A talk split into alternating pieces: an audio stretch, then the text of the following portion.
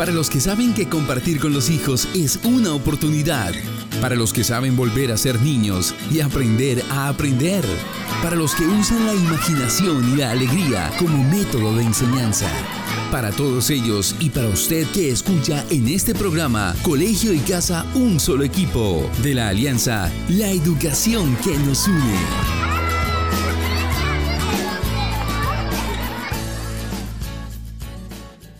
Muy buenas tardes, bienvenidos a Colegio y Casa, un solo equipo. Un saludo para el gobernador Silvano Serrano Guerrero y el director de la emisora, Oscar René Rincón, quienes hacen posible este espacio. Colegio y Casa, un solo equipo, es un espacio creado para esos actores del sector educativo que hoy se enfrentan a ese nuevo reto de enseñanza y aprendizaje desde los hogares. Yo soy Luisa Cerrato y junto a Lucía Hernández estaremos acompañándolos durante esta media hora. Para Colombia, el rol que desempeñan los directivos docentes en la calidad de los sistemas educativos es considerado como el segundo factor intraescolar de mayor trascendencia después de la calidad de los maestros. No obstante, solo a partir de la primera década del año 2000, los sistemas educativos comenzaron a dedicar tiempo y recursos para pensar la incidencia que tiene el liderazgo escolar en los aprendizajes de los estudiantes y la manera como éste debe ser promovido. Y evidentemente esto marcó un cambio en la manera de concebirlo. Por eso hoy nos acompaña Lizeth Viviana Ramírez, facilitadora del programa Rectores Líderes Transformadores, con quien estaremos conversando esta media hora. Bienvenida Lizeth y muchas gracias por aceptar nuestra invitación. Muchas gracias a ustedes y muy buenas tardes para todos. Bueno, Lizeth, para empezar, quisiera que nos contextualizaras en algo que parecería obvio, pero que muchas veces no lo es. Muchas personas desconocen el término o pues lo confunden con otros. ¿En qué consiste el liderazgo educativo? ¿Qué es?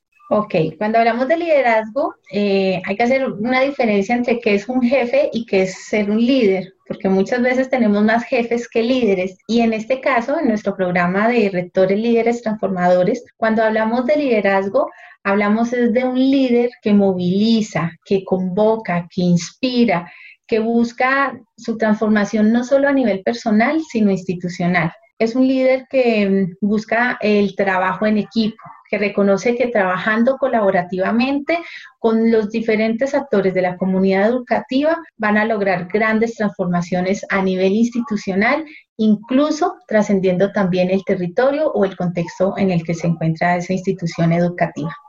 Ok, bueno, entonces, ¿de qué manera o qué retos y oportunidades de las instituciones educativas son de competencia directa y cómo podemos entender el rol de los directivos en las instituciones? Bueno, cuando les estaba hablando también de que el líder es un líder transformador, y digamos en el caso del programa, nosotros trabajamos tres gestiones, una gestión personal, una gestión comunitaria y una gestión pedagógica. Entonces, cuando tú me, me preguntas que cuáles son los retos que tienen nuestros directivos docentes y cuáles son las oportunidades. Nuestros directivos docentes deben ser profesionales integrales, son unos líderes integrales, porque ellos no solamente se ubican en una gestión administrativa, sino que la articulan con su gestión tanto personal como su gestión pedagógica. Entonces, eh, quizás el reto está ahí en cómo articulamos esas gestiones y respondemos en la transformación de nuestras instituciones. Al inicio del programa mencionábamos la incidencia que se dice tiene el liderazgo escolar en los aprendizajes. Eh, ¿Nos podrías contar exactamente cómo inciden los resultados académicos? ¿Existe realmente una mejora educativa? Sí, fíjate que cuando nosotros estamos empoderando a nuestros líderes en esta gestión pedagógica, orientamos o buscamos que construyamos colectivamente este, este saber pedagógico, que no solamente se quede... Eh, o, nos dediquemos solo al, ámbito académico, sino que sea un, ámbito integral, buscando también el, el, bienestar emocional de nuestros estudiantes. Entonces sí incide mucho un liderazgo directivo porque estamos trabajando no solamente una gestión académica, sino una gestión personal. Está muy articulado. Y si hay una incidencia en los resultados, que hablamos de una comunidad educativa mucho más compacta, que está trabajando colaborativamente, que sabe qué es lo que tiene y para dónde va. Y nuestros estudiantes al, ver ese impacto, que ellos están siendo escuchados, que están participando en los procesos institucionales, obviamente están más empoderados de lo que tienen, de su proyecto educativo institucional. Ahí hay un cambio a nivel de las relaciones interpersonales. Entonces sí hay resultados más positivos y se empieza a gestar en la medida en que eh, se van dando estos cambios y transformaciones a nivel personal, del equipo directivo, de la comunidad en sí, para que se empiecen a gestar transformaciones no solamente eh, a nivel administrativo y de planeación, sino desde una orientación también pedagógica. Entonces yo siento que sí hay cambios, que se vienen gestando muchos cambios y que son resultados positivos, porque si yo me siento bien, si yo soy feliz en mi escuela, yo respondo a eso. Y yo como estudiante, entonces sé que voy a responder a mi institución. Y eso, y eso impacta en los resultados eh, académicos de nuestros estudiantes. Hay un mayor compromiso y eso se genera a través del liderazgo y del trabajo colaborativo. Todo es un trabajo colaborativo, es un trabajo colectivo. Nuestros estudiantes hacen parte de esas voces cuando construimos una visión compartida y al sentirse ellos parte de, hace que estén más comprometidos con su institución y por supuesto que se gesten resultados positivos, porque acá también buscamos es transformar las prácticas pedagógicas que sean mucho más innovadoras, que nuestros estudiantes aprendan, que se sientan felices, que nuestro, nuestra escuela sea un lugar armonioso, agradable, que entre todos hablemos, que entre todos nos escuchemos y ahí empezamos a, a ver y a visionar eh, resultados muy positivos y muy bonitos. Teniendo en cuenta lo que dices, Lisette, ¿crees que los profesionales de la educación que gestionan los colegios, es decir, los rectores y coordinadores, necesitan formación específica en este ámbito? Sí, yo, yo estoy muy de acuerdo por lo que a veces tenemos las creencias y se quedan así de que el rector o el coordinador es una persona seria y que solamente debe incidir en una gestión administrativa o financiera. Pero cuando nosotros eh, incidimos en ellos, en este liderazgo transformador, estamos articulando estas tres gestiones que les, nombraba, tanto personal, tanto, tanto pedagógica, perdón, y tanto comunitaria y administrativa. Entonces, siento que es muy importante y es uno de los retos que, que tendría una política educativa en una formación integral y de liderazgo para directivos docentes. Es muy importante porque en esta formación ellos van desarrollando y avanzando en competencias a nivel personal, en un ejercicio de autoconciencia, en un ejercicio donde yo, yo interiorizo más cómo soy, cómo me comporto, cómo soy con los demás, cómo valoro la diferencia, cómo escucho al otro. Y ahí empezamos también a avanzar en, eh, y, desarrollar habilidades comunicativas desde un enfoque mucho más apreciativo, desde una escucha empática. Empezamos todos a hablarnos desde el mismo, con un mismo idioma, desde una comunicación asertiva. Eh, una formación para directivos docentes es muy importante porque también articula la gestión pedagógica. Entonces nos dirigimos y, en el proyecto educativo institucional, en la orientación pedagógica, en todas estas prácticas pedagógicas que vienen siendo replanteadas que se vienen transformando, buscando currículos mucho más flexibles, sensibilizados frente a las realidades y en el contexto que estamos viviendo mucho más proyectos transversales, articulando áreas. Entonces estamos movilizando muchas cosas en esta formación de liderazgo muy importante y, yo siento de, mucho reconocimiento para ellos. Por ejemplo, en el caso mío, en el caso de Norte de Santander, ha sido un programa de mucho éxito, de mucho reconocimiento y sé que esto de formación de, directivos docentes es muy importante, lo piden mucho y, y es un programa muy bonito porque es integral. No nos enfocamos en una sola gestión, sino al contrario, articulamos todo porque el líder transformador es un líder comunitario es un líder pedagógico. Entonces ahí hay más cositas por, por atender. Sí, sin duda. Yo creo que la experiencia de rectores líderes transformadores ha sido muy significativa en diferentes partes del país, pero sobre todo en Norte de Santander. Creo que Norte ha, ha tocado muchísimo a las comunidades educativas, o sea, no solo a los rectores, sino que las comunidades educativas realmente se han transformado. Y ahí yo quisiera preguntarte también, pues de cara a todo el tema del liderazgo educativo, ¿qué retos o qué oportunidades crees que pueden ser abordados, digamos, con mayor productividad, con mayor eficacia, si se le apuesta como a ese liderazgo eh, distribuido, horizontal, que a la final es como en lo que se enfoca este liderazgo educativo? Pues mira, en Norte de Santander pues con la experiencia que, estoy teniendo, eh, nuestros directivos se, han sentado eh, con sus equipos para hablar y como tú lo, tú lo mencionabas, hablamos de, desde una comunicación horizontal, donde nos permitimos escucharnos y conocer las propuestas de los demás frente a los retos y digamos en el actual escenario, si bien es cierto, pues tenemos muchos problemas y muchas realidades en nuestros departamentos, desde la conectividad misma, que a veces eh, puede que sea como, como uno de esos grandes retos que tenemos a, a nivel eh, educativo, la conectividad para nuestros niños y nuestras niñas. Pero con este liderazgo, nuestros directivos han estado ahí buscando diferentes estrategias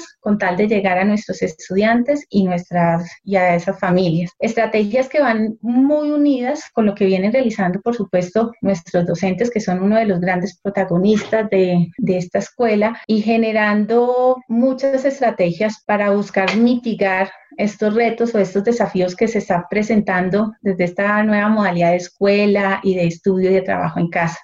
Entonces ahí hay un liderazgo transformador, vienen desarrollando reuniones desde la virtualidad, con la comunidad educativa, escuchando cómo se encuentran, cuáles son sus necesidades, con qué contamos, cómo podemos llegar a ellos. Y ahí hay un, una retroalimentación, es un, vamos en doble vía, escuchándonos, estamos trabajando en la marcha con lo que ya teníamos y con lo que estamos, eh, con lo que hemos logrado diagnosticar y cómo podemos ir mejorando estas estrategias estrategias también, porque estamos aprendiendo sobre la marcha y ahí vamos nosotros trabajando de la mano con la comunidad educativa. Lo, más importante acá es el trabajo colaborativo que han tenido con los diferentes actores de la comunidad para sacar adelante esta estrategia de, estudio desde una eh, modalidad virtual y desde la distancia. Bueno, y de cara a la pandemia, digamos, a estos tiempos tan extraños que estamos viviendo, se ha visto, bueno, digamos que no podríamos decir que se ha visto afectado, pero esto sí ha sido una oportunidad para repensarse la escuela y las prácticas pedagógicas y pues en ese acompañamiento y en, esa, y en, tu rol de facilitadora con el programa, ¿qué has podido ver, qué cambios has podido notar en estos tiempos que hoy se hace diferente y que está bien, que mejoró, que hay que seguirlo haciendo? ¿Qué, qué has notado? No, acá hay un reconocimiento porque cuando nosotros hablamos eh, en las sesiones de acompañamiento que hemos tenido con las comunidades educativas y están presentes también muchos de, estos docentes que acompañan el proceso, ellos han manifestado y han, y han reconocido que esta nueva realidad, este nuevo trabajo les ha permitido, uno, vincularse más, estar más conectado con el estudiante, conocer a profundidad las necesidades, su realidad, su familia. Entonces, esto creo que ha sido favorable en ese sentido, en la conexión que ahora existe entre el docente, con el estudiante y por supuesto con las familias. Esto los ha llevado a ellos a estar más sensibles frente a estas nuevas realidades y a replantear sus eh, prácticas pedagógicas, a darse cuenta que, que pues esto nos cogió de sorpresa y que tenemos que cambiar, que nosotros no podemos enseñar de la misma manera como lo hacíamos antes y buscar estrategias que permitan desarrollar también el, el aprendizaje autónomo, autónomo perdón, en los estudiantes. Vienen generando estrategias desde currículos flexibles, de trabajar eh, hacia proyectos transversales, articular áreas, de tal forma que el niño cuando recibe la guía sienta que, que no, que no va a ser eh, una cantidad de, de cosas las que tiene que hacer, sino que vienen incluidas diferentes actividades que le van a permitir a él desarrollarse en otras habilidades en otras competencias que están articuladas e integradas en otras áreas de, de su vida, de su contexto, que integra también la participación de las familias en estas actividades. Entonces se vienen desarrollando yo creo que procesos muy bonitos, muy transformadores, de mucho compromiso, de acuerdo a las necesidades que tienen estos estudiantes. Claro, es, es, muy cierto que todos estos cambios han generado que se piensen nuevas maneras de, de, enseñar y de poder seguir dándoles como las herramientas que los niños necesitan. Pero yo quiero preguntarte esto y es a modo como de tu experiencia. Estos líderes transformadores que hacen parte del programa RLT, ¿crees que son los que motivan a los profesores que trabajan con ellos en sus instituciones para estos cambios en metodologías, para proponer, para adecuarse como a lo que pasa en este momento y decirle a los chicos como listo, no vamos a enseñar matemáticas de esta manera, sino que vamos a usar, no sé, lo que tengamos en casa? Es decir, gracias a su formación que tienen, ¿influyen a sus docentes, sobre todo en esta época? Sí, acá hay un, un trabajo en equipo y por supuesto, si no tenemos un capitán en ese barco, muy seguramente no llegamos a, buen puerto. Y gracias al liderazgo y a ese trabajo transformador que vienen generando nuestros directivos en su comunidad, vienen logrando grandes resultados y, y los efectos de esto se da en que escuchamos las estrategias y las propuestas que nos traen nuestros docentes para, para garantizar, por supuesto, la educación de nuestros niños y de nuestras niñas. Hay un trabajo de liderazgo, de motivación, para que en esa colaboración o en ese trabajo colectivo podamos llegar y garantizar la educación de nuestros niños. Entonces, sí, sí influye mucho el liderazgo de, de nuestros directivos en sus instituciones, porque si no hubiese este trabajo colaborativo, muy seguramente los, los resultados no serían como tan satisfactorios o tan, tan importantes como con lo que se tiene hasta el momento. Bien sabemos y entendemos que hemos, eh, hemos estado aprendiendo sobre la marcha. No había un manual como para decir, bueno, ante este escenario de pandemia, las instituciones deben hacer esto, esto, esto. Al contrario, ha sido un escenario donde hemos ido aprendiendo sobre la marcha y en, ese, y en ese proceso, pues hemos estado haciendo diagnósticos, unas matrices de caracterización, saber cómo están nuestros estudiantes, nuestras familias, cómo debemos llegar a ellos, qué otras prácticas pedagógicas eh, podemos desarrollar para que nuestros estudiantes sigan motivados, continúen en nuestras instituciones, eh, no deserten de, de, estudiar. Entonces, si hay un trabajo, hay una motivación y hay un líder ahí que, que lleva a su equipo a, a lograr estos cambios y, por supuesto, si, si, estamos escuchando a nuestros docentes, se generan, se concertan y se generan grandes propuestas para, para llevar esta, esta educación en, en el marco de esta coyuntura. De acuerdo. Bueno, ¿y por qué apostarle al liderazgo educativo? ¿Por qué apostarle a la formación de, de directivos docentes en este ámbito? Bueno, es muy importante porque necesitamos líderes que no solamente eh, se queden en, sentirse como el jefe o, o, generar esta jerarquía, sino al contrario, necesitamos líderes transformadores que trabajen, que convoquen, que sientan y que la misma comunidad sienta que está siendo escuchada, que está trabajando en procesos participativos, en, en los procesos de planeación de su institución. Al hablar de, de que formamos líderes transformadores, eh, hablamos de una comunidad que está unida y enfocada en esa visión, en ese sueño institucional que tienen. Entonces es muy importante pues esta formación de, de liderazgos porque necesitamos líderes que sigan apostando por la transformación de la educación. Y eso no se hace solo, se hace con los diferentes actores de la comunidad educativa. Tenemos que escucharnos, tenemos que conocer de la, la perspectiva que tiene el otro y ahí poco a poco ir construyendo nuestra escuela, transformando esas realidades, transformando nuestros colegios y por supuesto em, trascender, porque nuestra escuela no se queda de puertas, de puertas del colegio, sino que trasciende esas puertas. Trabajamos también y, buscamos desarrollar em, nuestro territorio, nuestro contexto. Entonces, es muy importante lo que venimos realizando desde esta formación, lo que ellos también sienten como líderes transformadores y es eso, el impacto que generamos en la comunidad educativa, en su contexto. Esto es un trabajo colaborativo. Todos ponemos, todos hacemos. Bueno, y ahí escuchándote y bueno, como durante este, esta conversación que hemos tenido durante estos minutos, me surge una inquietud y es, hablamos de que los directivos docentes son como esos líderes de su institución educativa y son quienes están, digamos, como llevando el barco, como lo mencionabas hace un momento, con sus docentes y sus estudiantes y todo lo que acarrea tener la dirección de una escuela. Pero en este caso, ¿cómo se mantienen a sí mismos motivados? O sea, es decir, estos son los líderes que motivan a los docentes, que motivan a su comunidad educativa, pero ellos, es decir, ¿cómo, cómo, cómo se mantienen ellos a sí mismos motivados? Bueno, muy buena pregunta. Sí, pues es la verdad. Es una pregunta que yo, yo, a ver, no sé si evidentemente si tú tienes esa respuesta, pero me parece interesante que podamos hablar de, de que, claro, los rectores son quienes están como allí al frente de la institución y asumiendo y animando a su equipo, pero ¿y ellos? O sea, ¿qué pasa con ellos? ¿Cómo se mantienen ellos motivados? ¿Tú qué crees? Pues se trata como de, de, controlar esas emociones, ¿no? Porque pues si bien eh, nuestros líderes transformadores son seres humanos y que también tienen sus días, pero mm, en este ejercicio de, de autoconciencia, ellos eh, saben y reconocen que, que empiezan a, a conocerse a, a, sí mismo, a valorar y a, a, valorar el otro. Entonces, ¿cómo se mantienen ellos si, por ejemplo, en, estas, eh, en, esta, en esta nueva coyuntura, yo siento que, que hay una fortaleza y hay un compromiso, y es ese compromiso, ese amor, esa vocación que tienen por la educación de sus niños y de sus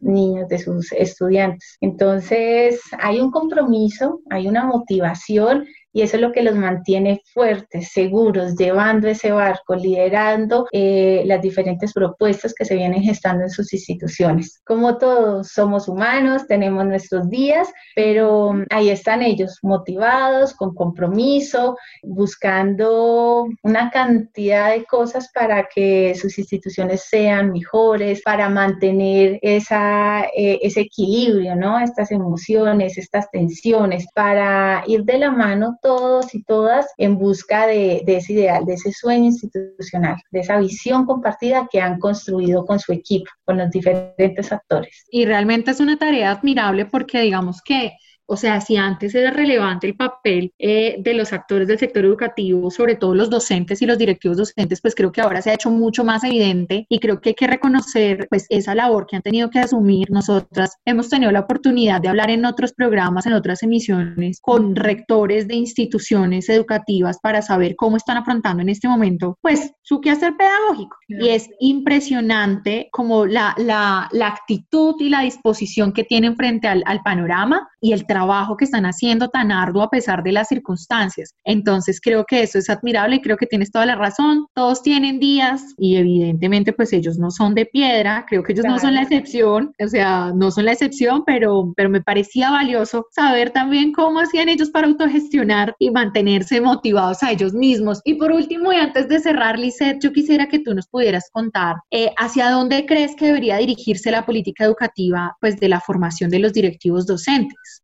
Yo siento que mm, debemos seguir o, o debe enfocarse hacia una formación integral. Esto es un, esto es una formación integral, debe ser articulada, porque se deben tener presentes y bueno, por lo menos desde la misma propuesta del programa es trabajar articuladamente las tres gestiones, que no solamente se quede como el directivo docente que manda, que da órdenes y enfocado en su planeación, sino al contrario, es un líder que desde su gestión personal y desde su gestión pedagógica articula con su gestión comunitaria. Entonces la formación eh, de nuestros directivos docentes debe ir a, y apuntar hacia eso, hacia una formación integral porque acá hablamos de que ellos van a liderar o lideran una comunidad educativa. Son diferentes mundos, diferentes cabecitas que están ahí y que tienen que ellos entonces potenciar todas esas habilidades, esas competencias, ese liderazgo. Entonces debe enfocarse hacia una formación integral pensada en, en buscar eh, innovar las prácticas pedagógicas que permitan de una otra forma favorecer eh, los aprendizajes de los estudiantes, mejorar y, y promover ambientes escolares diferentes. Entonces, siento que, que, es muy importante que, nuestro, que esta política educativa se dirija hacia una formación integral, que apoye esta formación de, liderazgo a, nuestros directivos docentes, porque va a permitir que se transformen nuestras instituciones, que se transforme la educación y que por supuesto responda a, a mejorar y cambiar también nuestro país. Entonces siento yo que es muy importante que, que existan estos programas de formación para directivos docentes, que exista el apoyo, que tengan mucho la oportunidad de participar de estos programas de formación, que se generen muchas convocatorias para que podamos ir de la mano concadenadamente e ir transformando nuestras instituciones educativas, nuestra educación.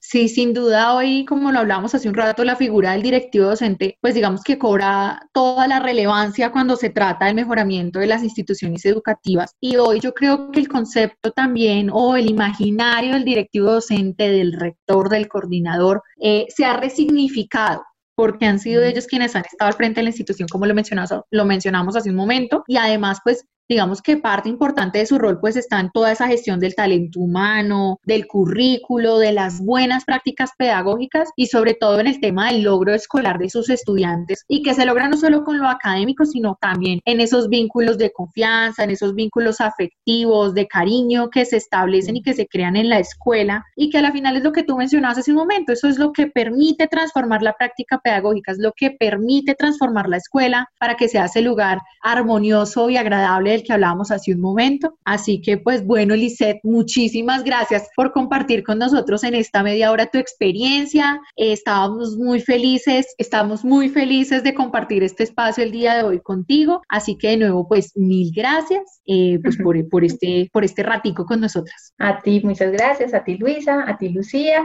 y por supuesto un saludo muy especial a nuestros directivos docentes, nuestros rectores líderes transformadores de Norte de Santander. Muchas gracias. Muchas gracias a ti y muchas gracias a los oyentes que se conectaron con nosotros a esta hora. Les recuerdo que nos pueden seguir en nuestras redes sociales. Nos encuentran en Facebook como Empresarios por la Educación y la Educación que nos une CO y en Twitter e Instagram como Fundación guion al piso EXC y la Educación que nos une CO. Allí pueden dejarnos sus comentarios sobre este programa, sobre los programas anteriores y también nos pueden dejar los temas eh, que les gustaría oír en próximas emisiones. Recuerden que nos pueden escuchar todos los martes y los jueves a las 12 y 30 de la tarde en Norte Estéreo 91.2 FM, la radiodifusora de interés público de la Gobernación de Santander. Hasta pronto. Para los que saben que compartir con los hijos es una oportunidad. Para los que saben volver a ser niños y aprender a aprender. Para los que usan la imaginación y la alegría como método de enseñanza. Para todos ellos y para usted que escucha en este programa Colegio y Casa Un Solo Equipo de la Alianza La Educación que nos une.